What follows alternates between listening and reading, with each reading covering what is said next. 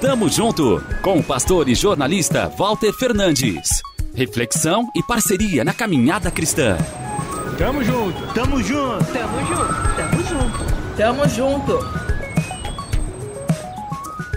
Você se lembra de algum ensino que marcou a sua vida?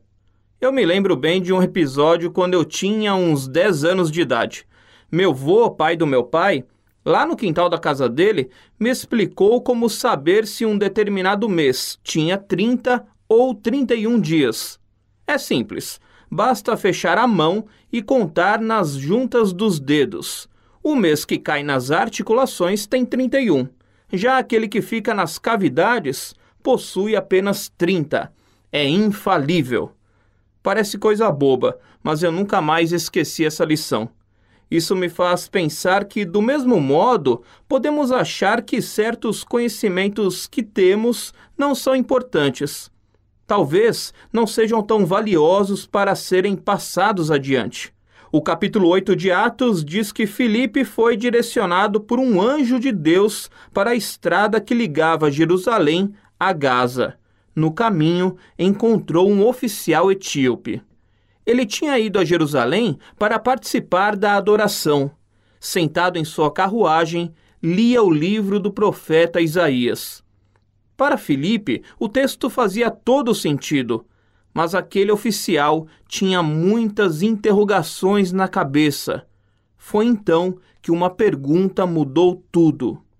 O senhor compreende o que lê? questionou Filipe. Como posso entender sem que alguém me explique? Retrucou o etíope. Deste modo, Filipe se ofereceu para tirar todas as suas dúvidas.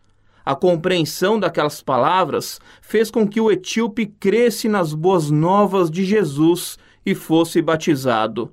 Um ensino libertador sobre o Cordeiro de Deus que tira o pecado do mundo.